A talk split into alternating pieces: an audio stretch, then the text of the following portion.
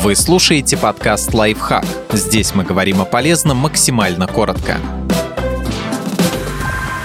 Как вести светскую беседу? Помогут чувство юмора, эрудиция и уместные комплименты. Светская беседа зародилась во Франции и Англии. В XIX веке российский высший свет перенял мастерство диалога ассоциаций, но за годы советской истории оно было утрачено. Однако корни отечественного неумения вести светскую беседу еще глубже. Ни к чему не обязывающий разговор для установления контакта отсутствует не только в нашей культуре, но и в языковом коде. Речевых образцов жанра в нашем арсенале попросту нет, и легкую беседу нам строить не из чего. Между тем в России активно развивается этикет бизнеса, который предполагает общение на деловых встречах, форумах, бизнес-завтраках. В этих форматах слишком серьезные и личные разговоры неприемлемы. Вот несколько советов, которые помогут за пару минут расположить к себе незнакомого или малознакомого человека. Выберите безопасные темы для легкой беседы. В их числе погода, домашние животные, предмет в руках собеседника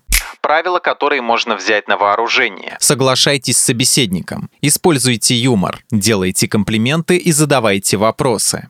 Что еще поможет вести small talk по-русски? У русскоговорящих гораздо меньше запретных тем для общения с незнакомцами, чем, к примеру, у англичан. С уверенностью можно назвать следующие неуместные темы. Национальность, состав семьи, семейный статус, уровень доходов, вероисповедание и отношение к религии, состояние здоровья, болезни, смерть.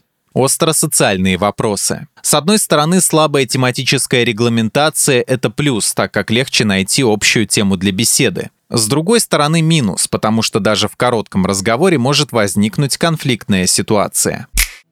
Подписывайтесь на подкаст «Лайфхак» на всех удобных платформах. Ставьте ему лайки и звездочки, оставляйте комментарии. Услышимся!